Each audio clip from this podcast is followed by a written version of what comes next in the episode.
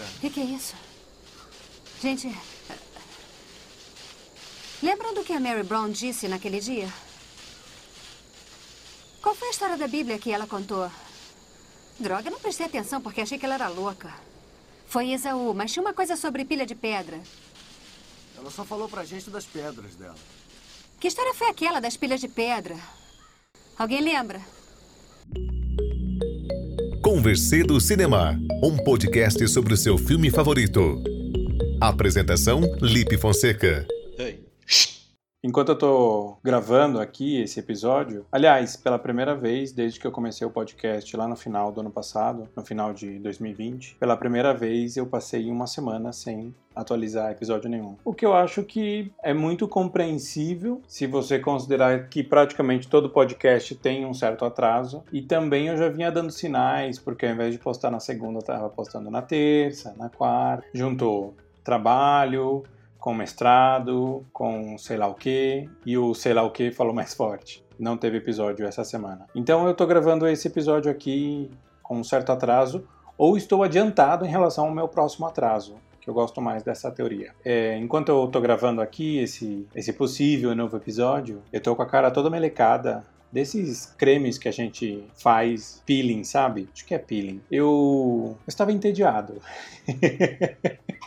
Na verdade, tem alguns meses que eu tenho tentado me cuidar um pouquinho mais. Se você é um dos meus três ouvintes que me conhece fora da podosfera, você sabe muito provavelmente que eu não sou a pessoa mais atenta à minha aparência. Não ligo tanto para isso. Claro que eu gosto de me sentir bonito, mas não gasto tempo nem dinheiro com isso. Ou não gastava, porque na pandemia comecei a me preocupar primeiro com a minha alimentação. Eu não cozinhava, já falei isso aqui e ali comecei a cozinhar e comecei a comer mais legume, verdura. Não vou dizer que eu ame, mas eu aprendi a gostar e combinar os, principalmente os legumes que eu gosto com as carnes que eu amo. passei, eu passei da junk food para uma comida pesada, mas um pouco mais saudável, um pouco menos junk. Não sei se isso existe, mas é o que eu tenho, tenho vivido e tenho tentado me cuidar um pouco mais. E o peeling virou uma brincadeira que é também um cuidado com a pele, mas é divertido quando você depois de alguns minutos você tira aquela camada fina de creme seco e eu não sei qual é a sensação, parece que você emagreceu uns, uns 200 gramas. não sei, me dá um prazerzinho assim, sabe? Ver que a pele tá mais macia, ou isso é só uma ilusão e a gente só está contando uma mentira a mais pra gente mesmo? E pode ser. Talvez os helicópteros que estão passando aqui na Barra Funda apareçam no, no fundo, mas não tem importância. Eu acho que a sujeira no áudio, a sujeira na imagem, a sujeira no texto, eu acho que, que é uma beleza. A coisa é muito limpa, muito, sabe, muito plástica, muito bem pensadinha. Não vou dizer que não exista beleza nisso, mas não é a minha beleza, não me representa. Eu não sei como que você... Ao helicóptero. Eu não sei como que você está encarando e está vivendo essa pandemia, mas eu eu tenho eu continuo muito isolado e acho que é a maneira que eu me sinto mais confortável dentro dessas condições que nos foram dadas, sei lá por quem, pelo universo. E aí eu começo a pensar em, em várias várias coisas que antes eu não colocava no papel. E aí eu voltei a desenhar, eu voltei a, a, escrever ficção, eu voltei a fazer um monte de coisas e comecei a fazer muitas outras coisas. Uma das coisas que eu voltei a fazer foi, as, foi rever os filmes de terror que me marcaram. Então eu revi todos os filmes do Alien, eu revi todos do, do Chuck, eu revi todos do Halloween. Aliás, eu não tinha visto vários, eu agora estou em dia com todos do Halloween. Esses dias saiu o novo trailer aí do, do segundo filme, né, dessa nova trilogia. Vi só um pedaço, porque eu não gosto muito de trailer. acho que o trailer entrega praticamente o filme inteiro. Se você assistir dois ou três trailers de um filme, você praticamente viu o filme todo. É só juntar aqueles trailers e colocar o crédito no, no fim. Eu, eu fujo muito de spoiler. Eu faço a manobra Matrix para spoiler. E aí, eu tô revendo muitos desses filmes e também me atualizando um pouco dessas franquias de terror. Eu conheço muita gente que, que até gosta de filme de terror, só que nesse momento de sei lá, muita tristeza, isolamento, preocupação, de incerteza que a gente está vivendo aí já há um ano e meio, essas pessoas específicas de quem eu estou falando, elas evitaram filmes fortes, não só de terror, mas também suspense, filme que tem violência, filme que deixa tenso por algum outro mecanismo, enfim. Eu, eu vivo pode ser um indício de uma sociopatia da minha parte, mas eu vi uma catarse muito grande com esses filmes. Então eu não me afastei muito pelo contrário. Eu me aprofundei nesses filmes. Eu acho que sim, existe um incômodo novo em assistir qualquer filme de de terror, seja sobrenatural, seja um terror social ou um terror psicológico, que aliás é um, é um dos, das ramificações aí do gênero que eu mais gosto. E, e essa catarse, ela me ajuda, de certa forma, que eu não sei explicar não sei traduzir em palavras, mas me faz bem. E aí, esses dias, sem brincadeira, eu acordei pensando nesse tema desse episódio. Eu já fiz tem aqui uns 5, 6 minutos de episódio e ainda não entrei no tema. A partir de agora vai ser assim, tá? Vai ser uma bagunça esse podcast. Acho que isso é um, o, ou o início de uma nova fase ou é só um preâmbulo do fim. é, eu acordei pensando nesse tema e eu fiquei preocupado por isso, porque eu falei. Se eu acordei pensando, então eu estava sonhando com o meu podcast. E eu acordei praticamente com um roteiro pronto do episódio. E eu falei, meu Deus, com tanta coisa para sonhar, sei lá, Tiago Lacerda, quindim, Tiago Lacerda comendo quindim, um quindim com a cara do Tiago Lacerda. E eu fui sonhar com o roteiro do meu podcast, o que demonstra uma certa preocupação, mas também demonstra uma falta certa de criatividade. e aí eu pensei o seguinte, vou tentar elaborar aqui a minha teoria. Talvez esse episódio fique mais longo se comparado aos episódios que são episódios solo. Eu acho que o filme de terror, ele absorve com mais rapidez o que a gente está vivendo. Essa teoria criada numa mesa de botequim sozinho, ela, ela tem a seguinte lógica. Para um filme ser assustador, ele tem que absorver aquilo que te assusta. É por isso que se você não é uma pessoa religiosa, ou se você não tem essa formação, talvez você não, não se assuste tanto com um filme que tem possessão, exorcismo e tal, ou fantasma, enfim. Talvez você leve o susto, mas você não chegue a ter medo, entende? Me acompanha aqui. Se você é, mora com família, talvez você não tenha tanto medo daquele filme de terror que tem uma pessoa sozinha em casa e tem alguém tentando entrar na casa. Talvez você, você se assuste, mas você demore um pouco mais para se identificar com aquele personagem ou com aquela situação. Entende? Faz sentido? Eu acho que faz um certo sentido porque já tem umas duas semanas que eu tenho pensado sobre isso. E aí eu comecei a, a me incomodar, numa, na melhor definição da palavra incômodo, eu comecei a, a perceber, eu comecei a questionar e tentar entender, e eu não vou conseguir tentar entender, eu só vou levantar as perguntas aqui não as respostas, porque não é o meu papel, esse é o papel de algum outro podcast. Eu tô aqui para fazer perguntas. Eu comecei a me incomodar, por que, que a gente tem tanto filme found footage.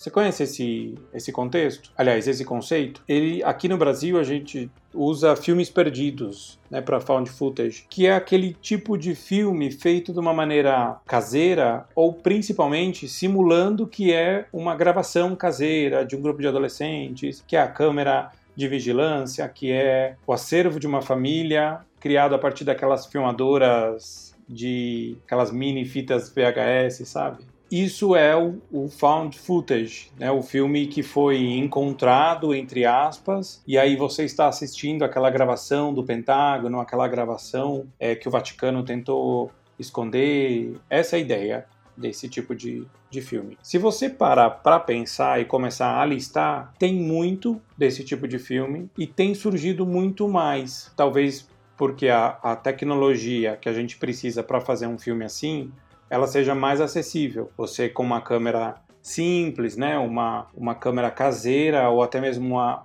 é, webcam, câmera do seu celular, você consiga produzir uma narrativa, uma história que dê essa ideia de caseiro, porque afinal é caseiro, entende? Ficou um pouco confuso, mas vamos lá. Talvez o filme que venha primeiro à nossa cabeça, a minha pelo menos, é o Bruxa de Blair, que é um filme de 89, Aliás, é um filme de 99, um filme que fez muito sucesso porque o burburinho, o boca a boca da época foi muito grande. Eu me lembro, eu estava no colégio em 99. Na verdade, eu acho que eu assisti em 2000. E uma amiga minha da época, Carol, ela falou: "Vocês têm que assistir". A gente se reunia na minha casa, né? Porque eu morava em fazenda, então os amigos iam para lá de final de semana. Não todos, mas isso era bastante comum. E aí ela chegou com um VHS, que para quem não conhece, é um artefato histórico que a gente colocava dentro de outro artefato chamado videocassete, a gente assistia filme assim. E no final a gente tinha que rebobinar. E ela chegou com essa fita e falou: vocês têm que assistir esse filme. Ele é demais e vocês não sabem. É, ele, essas filmagens elas são imagens reais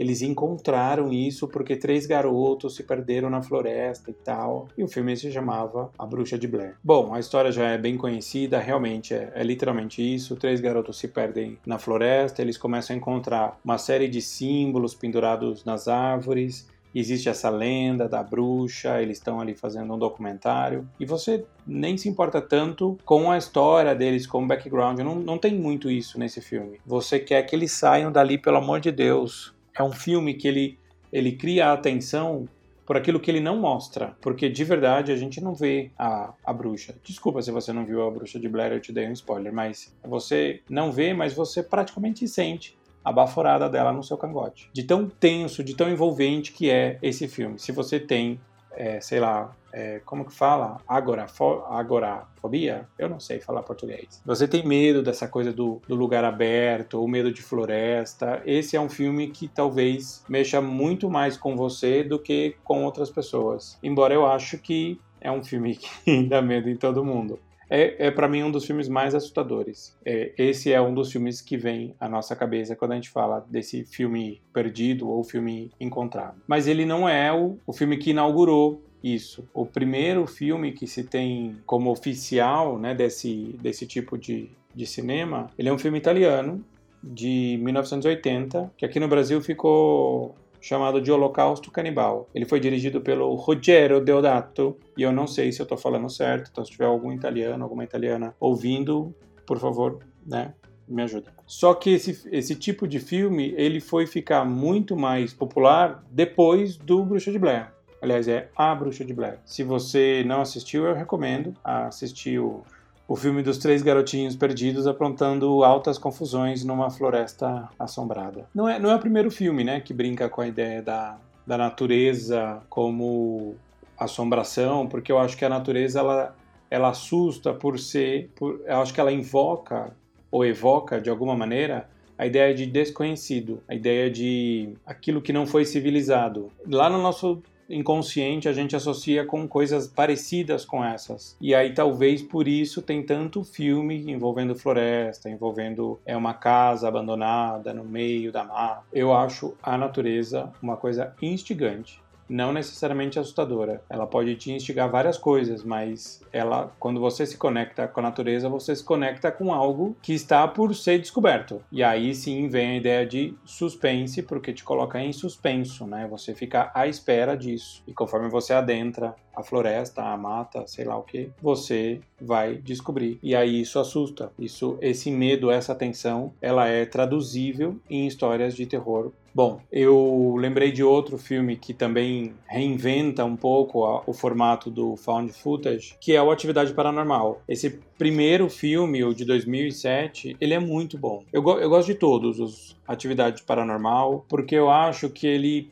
inovou no formato. Não é mais uma câmera que você tem na mão, ou pelo menos não é só a câmera. Você tem muitas imagens estáticas das câmeras de vigilância das casas da, dessa família. E aí você vê muitas cenas bem longas em que nada acontece. E você fica olhando para todos os cantos da tela, procurando o que, que vai se mexer, sabe? Que luzinha que vai piscar ali. Você vai falar, ah lá, ah lá o negócio. Isso, esse alá, alá, o negócio me fez lembrar do filme Sinais, que é um filme que eu adoro. Eu tenho muito filme de muito medo de filme de ET. Inclusive, vou fazer um, um dia um episódio só sobre isso. Mas os Sinais eu acho que é um dos, dos mais legais pelo menos para mim. E tem um momento do filme em que eles mostram imagens caseiras e aí eles falam: oh, recebemos imagens aqui do Brasil. E quando você escuta o áudio dessa imagem, a família tá falando: mira, mira. aí eu acho que teve algum erro, né? De Atlas mesmo. Isso é um, é um outro assunto para um outro episódio. Então a gente está falando do Atividade Paranormal. Depois veio uma série de outros, as continuações. A gente sabe que Hollywood é assim. Só para ter uma ideia, o, o orçamento do Atividade Paranormal foi algo de 15 milhões de dólares. A arrecadação só com bilheteria, fora direitos autorais, streaming, etc., venda de DVDs, foi de 193 milhões. Eu não sei nem calcular quantas vezes foi a mais do que o orçamento. Um orçamento de 15 vira 193. Se eu soubesse fazer essa conta, eu seria engenheiro, mas enfim, é muito mais. Isso eu posso dizer como jornalista, é muito mais do que 15. E aí, claro que não vão parar num filme só. A própria, o próprio A Bruxa de Blair não parou no primeiro por conta disso, porque fez muito sucesso. E tanto a Atividade Paranormal quanto a Bruxa de Blair, eles têm uma característica muito forte do found footage. Os filmes são baratos, porque você não vai assistir porque é o novo filme da Jennifer Aniston ou não vai assistir porque é um novo filme dirigido pelo James Wan. Não, você vai assistir porque tem toda essa atenção das fitas encontradas. A parada é essa. O orçamento, ele e a produção, eles não são as coisas mais importantes. Aliás, nem nem o roteiro mesmo. Porque por mais que ele tenha que ser criativo para compensar outra, a falta de outros artifícios, ele não precisa ser tão mirabolante, porque você está vendo ali imagens que talvez você poderia ter gravado. Isso que te dá medo, isso que te traz atenção, atenção e atenção, tudo junto. Porque você se sente parte da história mais do que em outros formatos. Eu fico imaginando assistir um filme com aqueles olhos de, aqueles óculos de realidade virtual, só que um filme found footage. Deve ser muito legal. Eu super assistiria, super assistiria. Bom, fica aí a dica do Atividade Paranormal, é um filme de 2007. O primeiro é muito bom, o segundo também. O segundo ele é exatamente a continuação, ou seja, do ponto que parou o primeiro, o segundo avança. E ele já começa a explicar um pouquinho da, da história, porque o primeiro ele apenas tem o impacto da imagem, ele não tem contextualização. O segundo já começa a te entregar algumas migalhas, que daí mais para frente a gente vai entender que, ah, enfim, esse spoiler eu não vou dar, isso daí você que assista. Tem um outro filme que aí eu também acho que atualizou bastante o formato de filme encontrado, filme perdido, que é o Amizade Desfeita. Ele é um filme de 2015. Ele já é bem mais recente, né? Tem 5, 6 anos. Falei que eu não sei fazer conta. E ele, ele se passa inteiro na tela de um computador. Tem um, um grupo de amigos de colégio em que eles se reúnem pelo Skype para conversar depois de um suicídio de uma colega. E é o espírito dessa colega que se matou, ele, como eu posso dizer, ele é meio rancoroso. Então a gente sabe que é, muita coisa vai acontecer. Eu tô tomando cuidado aqui que eu não quero entregar spoiler, mas é um filme bem forte. Ele é todo, todo se, ele se passa inteiro na tela do Skype, né, na tela de computador, e as pessoas vão, vão aparecendo e também desaparecendo de uma maneira muito inesperada. Vale muito a pena. Esse filme até bem pouco tempo atrás ele estava na Netflix. O segundo acabou de estrear, esse sim está na Netflix, o 2, Amizade Desfeita 2. E aqui, ao invés do Skype, a gente está falando de um, uma plataforma tipo Zoom para reunir as pessoas. Então também tem uma coisa bastante atual do nosso tempo.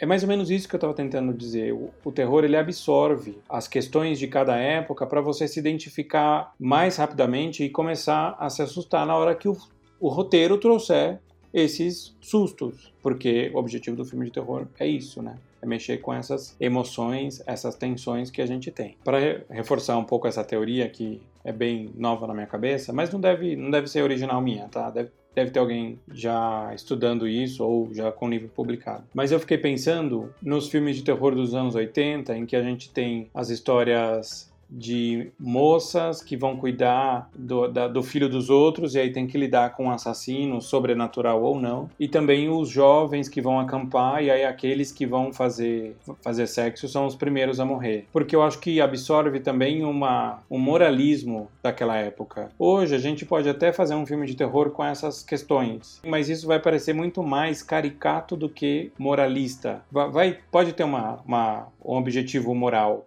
por trás disso. Mas a gente vai falar assim, ah, senta lá, né? Por favor, né? Em 2021, pelo amor de Deus, né? Se você gosta dessa, dessa, desse formato criativo, eu queria deixar uma dica. Além desses filmes todos, né? Tem também Chernobyl, que é um filme de terror que se passa na cidade russa, né? Também a mesma coisa, um grupo de amigos vai lá fazer o passeio na cidade para ver como que ela tá hoje. Ela tá deserta, né? Não tem nada e de repente, pá, começa a aparecer umas coisas estranhas. Tem também o Cloverfield, o monstro, Aqui ganhou esse subtítulo O Monstro. É um filmaço, o primeiro é muito bom. Eu gosto de todos, mas o primeiro é o melhor. E para sair um pouco do gênero terror, se você gosta dessa, dessa coisa feita no Zoom, no Skype, no FaceTime, tem um episódio de Modern Family. Aliás, essa, essa série é muito boa. É muito boa. Eu assisti inteira e, e vejo episódios assim, esporádicos, sabe? Faço Minha Mãe Mandou e assisto. Modern Family é muito, muito bom. Mas na temporada 6, o episódio 16, a Claire, que é a mãe, né, de um, são três núcleos familiares, mas dentro de uma grande é, família. mas dentro de um desses é, subnúcleos, você tem a mãe, que é a Claire, que é maravilhosa. É uma das melhores. Ela e o Cam são os meus favoritos. E aí ela tá num aeroporto e ela faz uma chamada de vídeo com um integrante da família. E aí ela não consegue a informação e ela vai adicionando e vai e, e, começa a fuçar no Facebook da filha e a filha não atende o celular e aí ela cria toda uma ideia do que aconteceu com a filha, não vou falar o que, que é porque isso é o mote do episódio. Mas esse é um episódio muito bom. Ele é todo feito na tela também do, do computador, mistura aí FaceTime com chat do Facebook. Vale muito a pena assistir episódio 6. Aliás, é o episódio 16 da sexta temporada de Mother Family. Mother Family é, é um fenômeno, porque você pode assistir no Prime Video, você pode assistir no Globoplay e na Netflix. E se abusar, tem algum outro por aí. Vale muito a pena, é demais. Já falei que vale a pena? Já falei, né? Fica, fica a dica. Então esse é o episódio especial Found Footage, filmes de terror. Vale muito a pena conferir isso que eu falei. Vou fazer uma menção bônus aqui a um filme espanhol. Acho que nunca falei de filme espanhol aqui fazer um episódio só Almodóvar em breve. Adoro, acho que tem muitos filmes maravilhosos e o, o Almodóvar até quando ele é mediano, entre aspas, ele é muito acima da média. Isso não está gra correto gramaticamente, mas consequentemente está muito correto. Vou falar de um filme chamado Hack. Não sei se você já ouviu falar. É um filme também de terror, também de found footage e a desculpa, eu vejo que os filmes de found footage, eles têm uma desculpa para ter a câmera ali naquela situação, né? Aí ele se passa inteiro dentro de um, um prédio pequeno, com poucos andares, eu digo, e você tem uma jornalista, uma jovem jornalista que está fazendo um documentário sobre o quartel, né, do, do corpo de bombeiros. E aí eles recebem uma chamada e eles vão até esse esse prédio e aí a coisa desanda totalmente porque tem alguma coisa muito estranha ali. O REC tá, dá para assistir no Prime Video. Eu não falei dos outros, mas é só jogar no site aí, ó. Anota aí. Google se escreve Googly. Meu pai, inclusive, disse que aqui no Brasil a gente deveria falar Googly. E o meu pai não é o Aldo Rebelo, gente. Mas enfim, é google.com. Você coloca o nome do filme e acha onde assistir. Todos que eu falei aqui valem super a pena. E o REC é essa menção honrosa. Tem o 1, tem o 2, tem o 3. O 3 já é uma, uma história meio spin-off dentro do mesmo universo. E se você tem algum preconceito com o filme espanhol, pare de ouvir esse podcast agora. Mas antes, você pode assistir a versão estadunidense da coisa, que é com a lindíssima e maravilhosa Jennifer Carpenter, que é a Deborah do Dexter, que também fez As Branquelas, que fez O Exorcismo de Emily Rose, que eu espero que um dia a gente faça um episódio só sobre esse filme, porque é um dos meus filmes de terror favoritos. Então, preciso encontrar alguém que tenha esse filme como um dos seus filmes favoritos, porque esse podcast não é sobre os meus filmes, mas é sobre os seus. Espero que você se divirta, que você continue se cuidando. Espero também que você e sua família tomem a vacina muito em breve, se é que já não estão vacinados. Na minha família, algumas pessoas já estão, isso é motivo de grande alegria. Eu comemoro cada pessoa vacinada que eu conheço e até os números que mostram pessoas que eu não conheço, porque não tem nada pior do que a realidade. É por isso que eu assisto tanto filme de terror, porque o noticiário já me assusta o suficiente. A gente se vê, se tudo der certo, muito em breve no próximo episódio, ou melhor, a gente se ouve logo mais. Até lá. Estamos muito, muito, muito, muito perto agora. Estão animados? Ah, muito bem. O que, que é isso? Que coisa estranha. Ei.